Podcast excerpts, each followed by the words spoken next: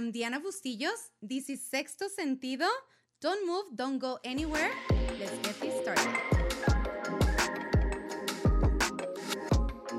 Well, welcome to Sexto Sentido. Well, this episode is very excited. I'm a little nervous. I'm excited because it's going to be the first one fully in English.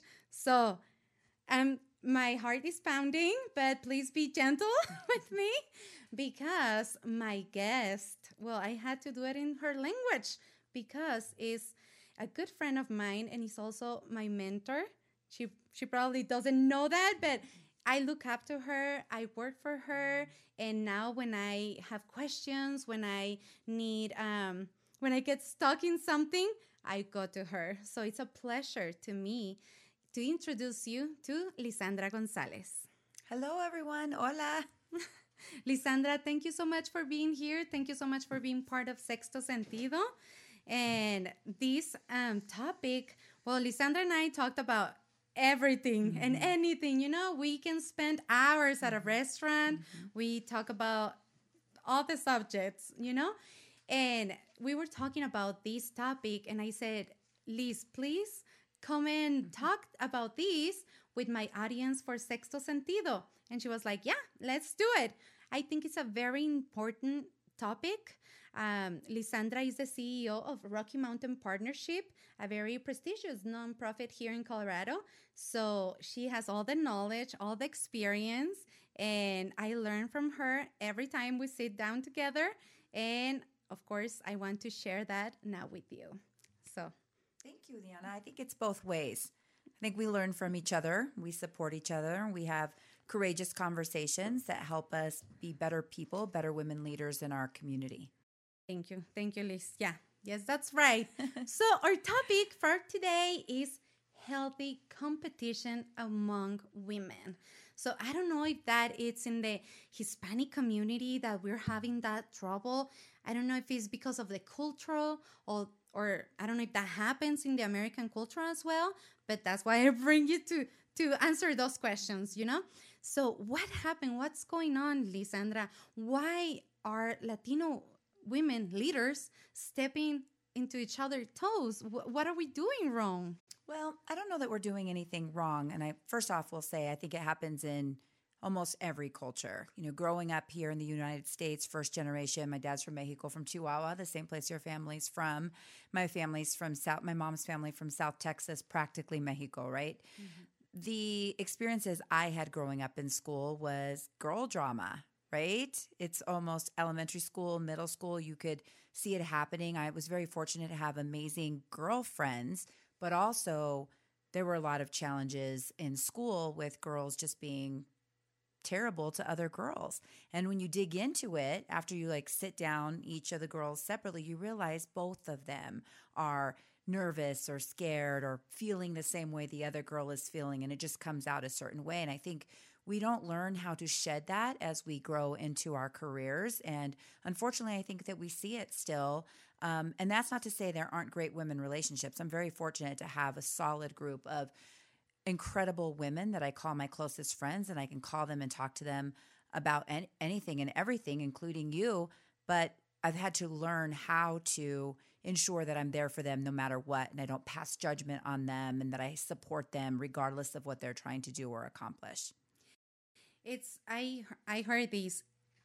being competi- competitive is part of human of human nature. So we are always trying to, we hustle and we hustle and we want to be seen and we want to create and all that. So when someone is hustling with us, like at the same level, we may feel like we're getting behind or we need to double the hustle or why? Why not run together? I agree. I think one of the things that I was sharing with you is I don't see enough women in positions of decision making, influence, power, leadership as we should. And instead of feeling maybe jealous or um, intimidated by women who step into those roles, we need to support them. In addition to that, we need to support them to step up even further than maybe we are and support those that are behind us to step into those positions because when they do well, it it we all are doing well. Men are really good about that. They have a really good strong good old boys club. But what happens when you your mentality is that there's only one seat at the table? You know, I think that's what creates that competition, like in a bad way, where when you just think that okay, there's there's space for only one, so who's going to win it? You know, and it's not it's not like that. We're supposed to be paving the the road for the next generations, you know, because we're all going to fit in that. It's not. I don't see it like a pipeline, you know. I we can all fit in and you're going to get there first and then a couple minutes later it's going to be me and a couple minutes later it's a, a, race but we can all fit you know i just i just don't think that it is a race though. I was like what are we racing for? Where is the competition really? Is it in uh, business deals or accomplishing certain accolades or certain roles um, mm-hmm. in positions organizations companies that sort of thing? There might be one spot but there is a way to ensure that all women, other women have the ability to all be successful and and even surpass the things that we're doing. And so I don't really see it as a competition. Um, although it is good to be competitive with yourself and to be mm-hmm. driven by the things that other people are doing. To say, I also can strive to be at that level. How am I be able to get guidance and advice from them to accomplish some of the things that they're accomplishing that I'm interested in doing? And I think that comes from really vulnerable, honest conversations with each other to say, gosh, I, I I'm curious, how were you able to accomplish this or make this happen? It seems really challenging and scary for me to do this. And then to be able to learn from them and step into those roles, I think is part of it. I think how I see it is not a race against nobody.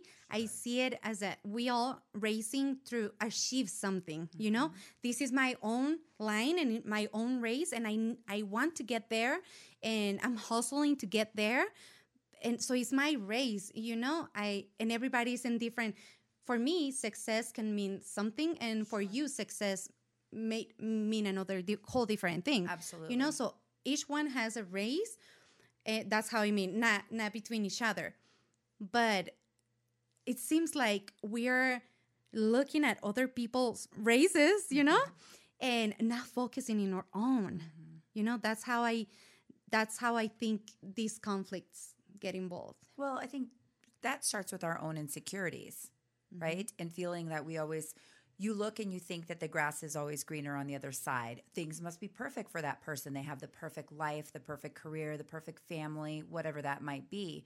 And the reality is that doesn't exist. Although some people are are are good and happy and accomplishing things, they're humans. And so they're walking through the world experiencing much of the same things that we're experiencing.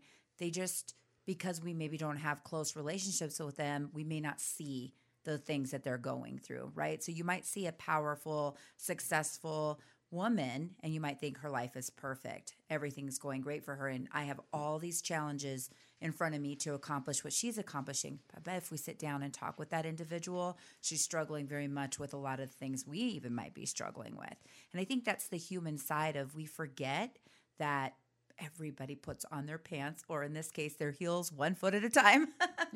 Yeah, I think one of the things that I have had to work on, and I still struggle this with this every day, is you have to focus on your how you walk through the world and how you treat people, not necessarily reacting or um, maybe resonating with like how somebody else is doing something. For example, I've had challenges with uh, women in in the community maybe that I have no idea why they exist, right? I could see that my work and their work align. We could accomplish great things together. And I can't figure out is it she doesn't like me?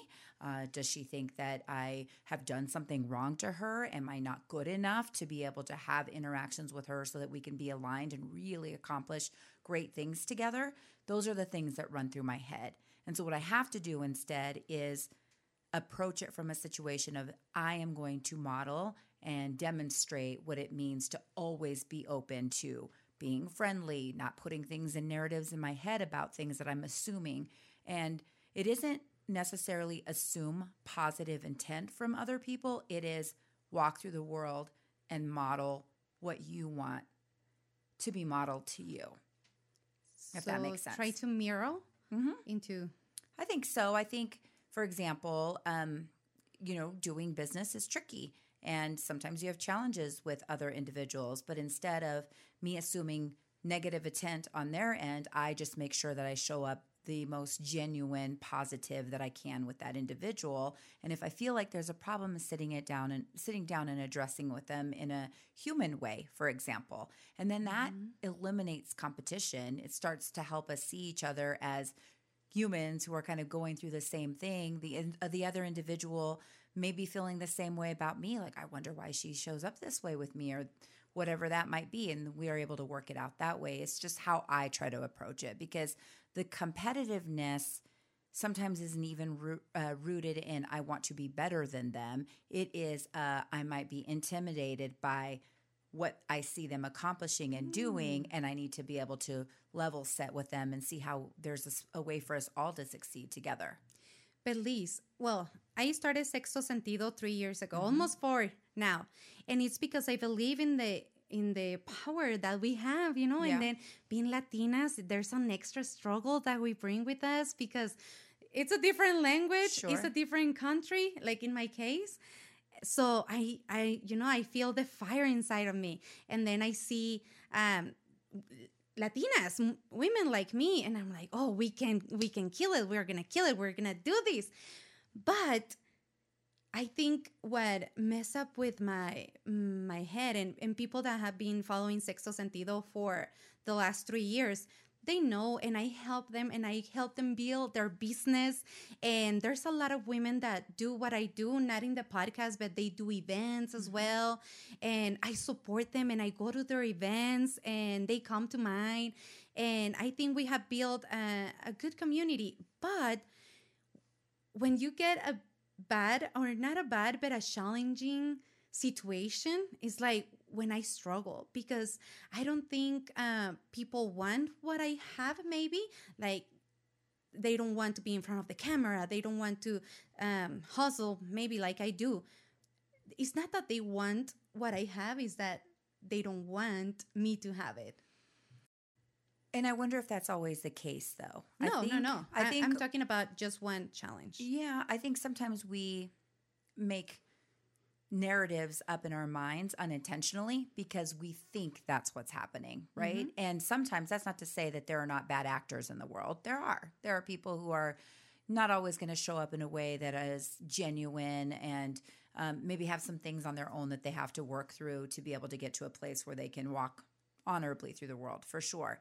But in general, I have found that the situations where I really think somebody just does not like me or wants to see me not do well has never really been the case. Instead, I have actually identified and discovered there's something going on on that end a miscommunication, a misunderstanding, something that we needed to hash out or talk through.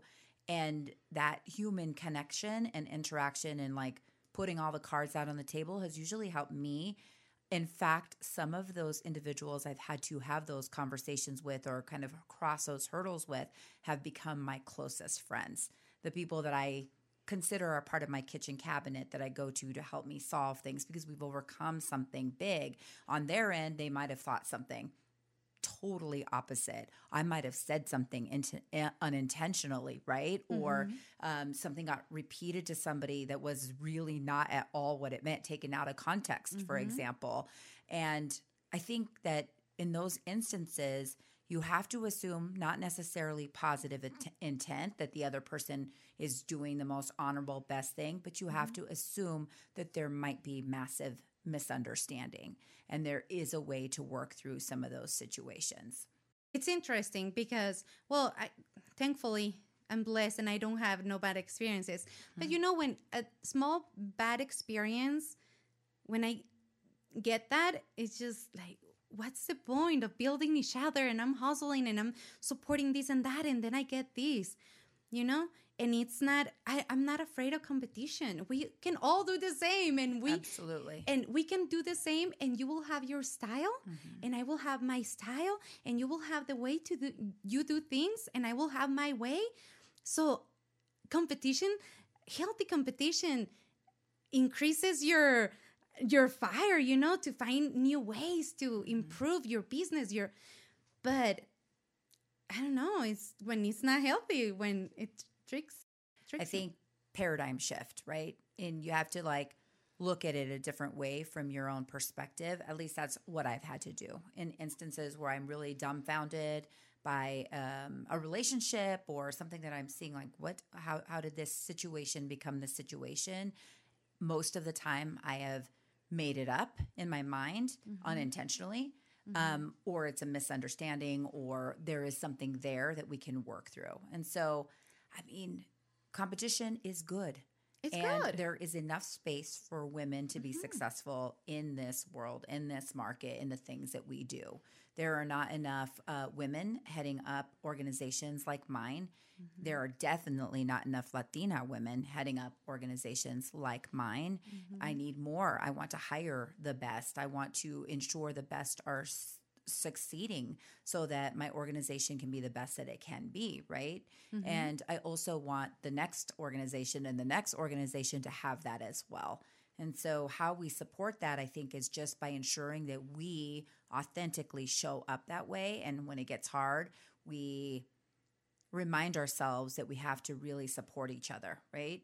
Is there like um, an experience, of, obviously, without saying names or organizations, that you can be like, okay, I this happened to a friend of mine, and this is how they overcome it. Yeah, yeah. I mean, um, I'll give an example. I, I really hold strong to the rule of thumb that if I hear something, I'll address it directly with the individual that I'm hearing it from, right? And just say non accusatory, can we chat about this? Like, this is what I'm hearing. I want you to know that if you have an issue or there's something I can be doing better, bring it directly to me.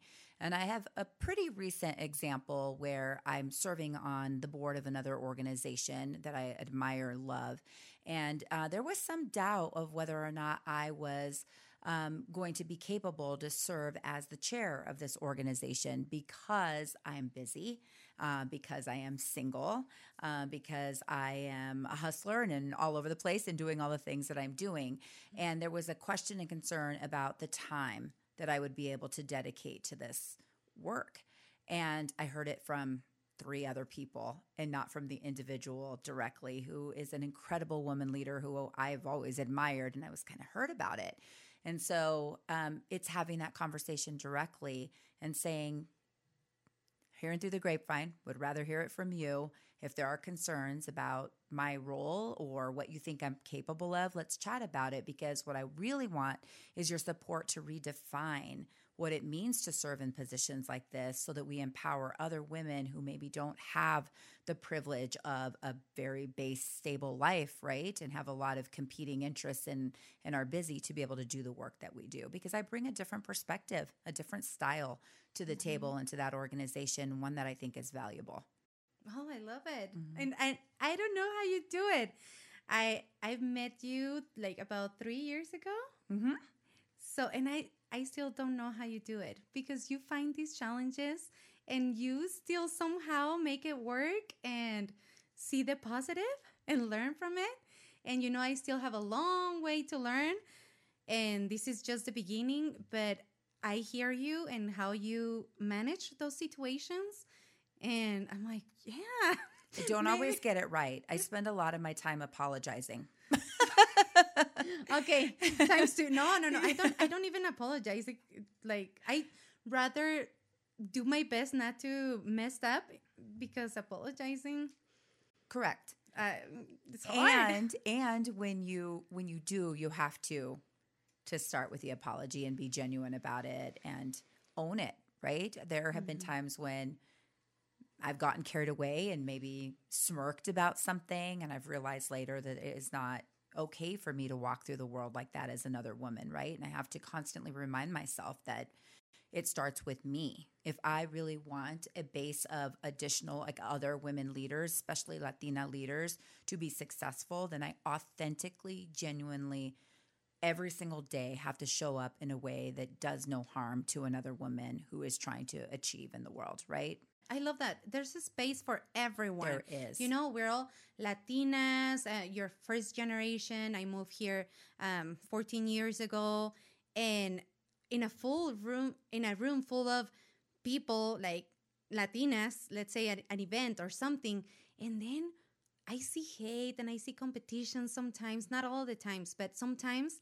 And I think, you know what? You're a lawyer. You are you're in marketing. You are on the radio. You it's not the same. Yeah. It's not the same. Mm-hmm. You know? And even if you do the same exact same thing that I do, you do it in a different way. You have your style, you have your personality.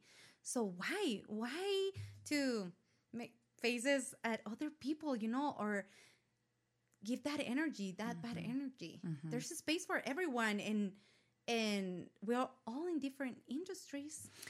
You know, and uh, like as I was saying before, it starts with each of us, right? Mm-hmm. And being able to say, "No, I don't want actually want to hear that," or um, "Let's give this person the benefit of the doubt," or "Let's support this person, regardless of whatever we might be thinking is how we have to start," right? And I fortunate enough to know so many incredible women who are that way, who build each other, who support each other unequivocally, and that's what we need to do. I think just more and more of us need to do it, right? That's that's the trend that needs to be spread, um, the norm that we have to have amongst each other. And I have it on my notes list that th- here's some ways to identify the negative competition, mm-hmm. you know?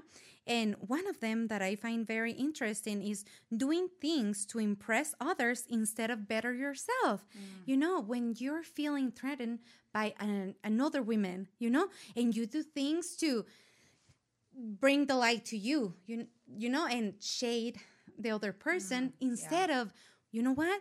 That girl is doing this right. I'm going to take a course in how to better speak in public, you know, or how to, you know, improve yourself instead of wrongly getting the light just to shadow the. Or even take it a step further and shine the light on them for what they're really good at.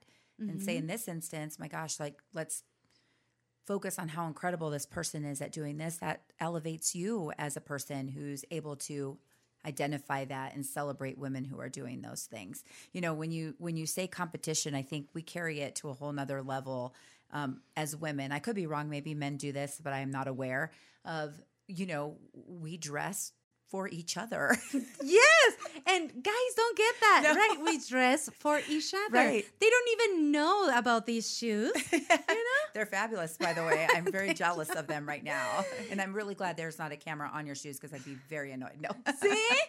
No, that's not healthy competition. Just I kidding.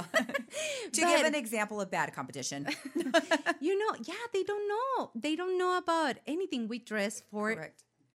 Other women. Correct. I think um, it's one of the things where I say, if I'm out and, you know, a man will comment, I'm like, me. But then, like, a woman will say, I like your outfit or you look so pretty. I'm like, yes. yeah. You know, I remember when we used to work together Uh-huh. that we will go to a meeting and then I I will I will think, oh, Liz is going to probably look fabulous. So I, I better put a hat on or a fancy shoes or something because, you know, you step up the game. Well, I think that's a way to look at it is mm-hmm. um, elevating each other's game, right? Mm-hmm. In a healthy way. That's a, a fun, healthy way to be able to be like, mm-hmm. oh, okay, it inspires me to to be better or to take myself to another level. And we joke about the the clothes or whatever, the outfits, the looks or whatever. It it really is in how you show up in the world. And if we start to model more and more of, which again, I already do see so much of it of building each other up, then that inspires somebody else because it's such a good look. You know, it's uh, kind of cheesy, but um, Audrey Hepburn, who's a, a famous classic actress from um, the US, I think she's from the US, but anyway, she was in a lot of American movies, would say the, the thing that makes you most beautiful is a smile. And when you're happy and authentically supporting each other. And so I that's not the exact quote, but the gist of what she said. Something like that. Something yeah, like when that. you're at peace with yourself Yeah. and you can be give a genuine smile, Mm-hmm. I think that's what makes you look look pretty. Right. Because I'm like you, I'm always all over the place, you know, and laughing with somebody and then at an event and laughing here and running here and there. But it's all it's always me, Mm-hmm. you know? And if you find me at my house and if you find me at the radio show, at the podcast, doing La Feria, doing everything, it's it's the same. Right. You know, there used to be um, kind of a position that I had in my mind where I would think, okay, we are going to go to this gala or this event or whatever. And I am kind of assessing like how well I'm doing by the number of people who come over and talk to me. And now I've changed it, and I want to make sure that I'm especially in a space that I'm ensuring that every woman who maybe is by herself or nobody's really connecting or talking with to go out and introduce myself and say hi and make them feel welcome, even if it's not my event. So it's those little types of things that start to spread the base of what what it means to support each other, create a welcoming space in our community, in our world for each other, and inspire people to lead with kindness and respect and grace. See, that's why you're here at the pod in the podcast because I'll be like, oh no, they can go in. No, just kidding. Yeah. no, I mean, it's easy to fall into that, right? Yes. And it's a natural tendency to. Yeah. It's natural because for it's that sure. feeling, you know, it makes you get angry. Right. But yeah, that's why I look up to you and I try as much as much as I can to listen to you and follow your advice because that's the ultimate goal, you know, to get to a point where I can be like, you know what? Yeah, uh, even if I'm angry, even if I whatever, we're here here to build each other. You hit on something really important, though. It isn't a mentorship like you look up to me, it's a mutual relationship where I learn as much from you. I mean, there are times when you call me, I need guidance, I need advice, I'll call you. Let's get together and we learn from each other because there's so much value in relationships with each other as women and what we learn from each other. You don't have to have something to offer. Sometimes it's something that you'll gain from the other individual. And talking about a, a group or the relationships we build, I used to be like, you know what? We can do it. We can all be friends. And now I'm not like that. You know, I try to build a circle, mm-hmm. but a strong circle, small. Sure. You know, I I don't want to be friends with everybody. You know, the energy doesn't even flow with everybody. sure. Uh, I want to have a strong circle the, of women that I can actually trust. Yes. I understand that. And I feel very, like, as I said before, very fortunate that I have that as well. And then to be open to extending um, the way we walk through the world with each other all the way around, regardless if it's your close friend or not, right? Is mm-hmm. I still think think such an important part of growing and expanding women leaders. Yeah, because well, my close friends friends are the ones that are like teaching me everything and I'm learning from them and we're exchanging experiences and all that. We build each other here and then we go out through our industries or to whatever and then we build other women up, you mm-hmm. know? And it's because and I always say it. I always say this. I learned this from Lisandra. I heard this from, and they taught me this you know? So even though we're separated and in Sure. different industries, we keep building women because of the strong connection that we have and the trust, you know? Yeah. So that's why it's so important. Now I think better than ever, I've learned that it's so important to have a strong circle. Mm-hmm. So you can build each other up and then go outside and help other Yeah. other women. I agree wholeheartedly. So, what will be the best tips and practices we can recommend to women out there to improve the healthy competition or to learn how to do this best? I think first and foremost, ensure that when you are um, feeling a certain way about a situation or somebody who you think is um, a competition to you, that you reframe it in your head. Everything starts in our own minds, right? Our own minds and our hearts is what has to be straight first and foremost, and really be able to make sure you're square and centered in the fact that I'm great this other person being successful or this other person maybe not being so great does not harm me or take anything away from me. In fact, if this person shines or if I continue to express my support for this person and show that I am hoping their success, that in fact makes the situation for all of us better. I think that's the first thing. I think also be confident, you mm-hmm. know, in who you are, in your your your story, your what brought you here, how you started this, you know. I I have met so many women in the last few years, and they sell empanadas and they uh, they create cakes, beautiful cakes, and they do these. And a lot of times, um, people don't support them because, oh, well, it's a small business. She's going to leave a corporate uh, work and is going to make cakes now for living. Okay, I guess you let me know how it goes. Sure. Uh, and they don't support them at the beginning. But you have to believe your story. You have to believe what you're good at.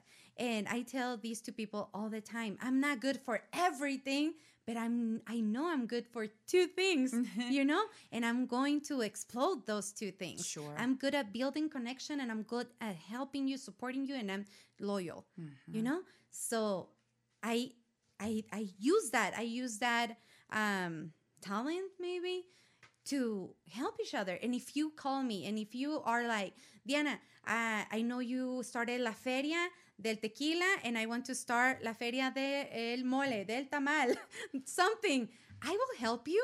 You know, I will help you. Even if you do something similar like me because you have your style, you have your, it's, I, I'm loyal like that. Mm-hmm. You know, I'm I'm not good for everything, but I know I'm good for a couple of things. Mm-hmm. so be confident in who you are and own your story. Absolutely. I agree.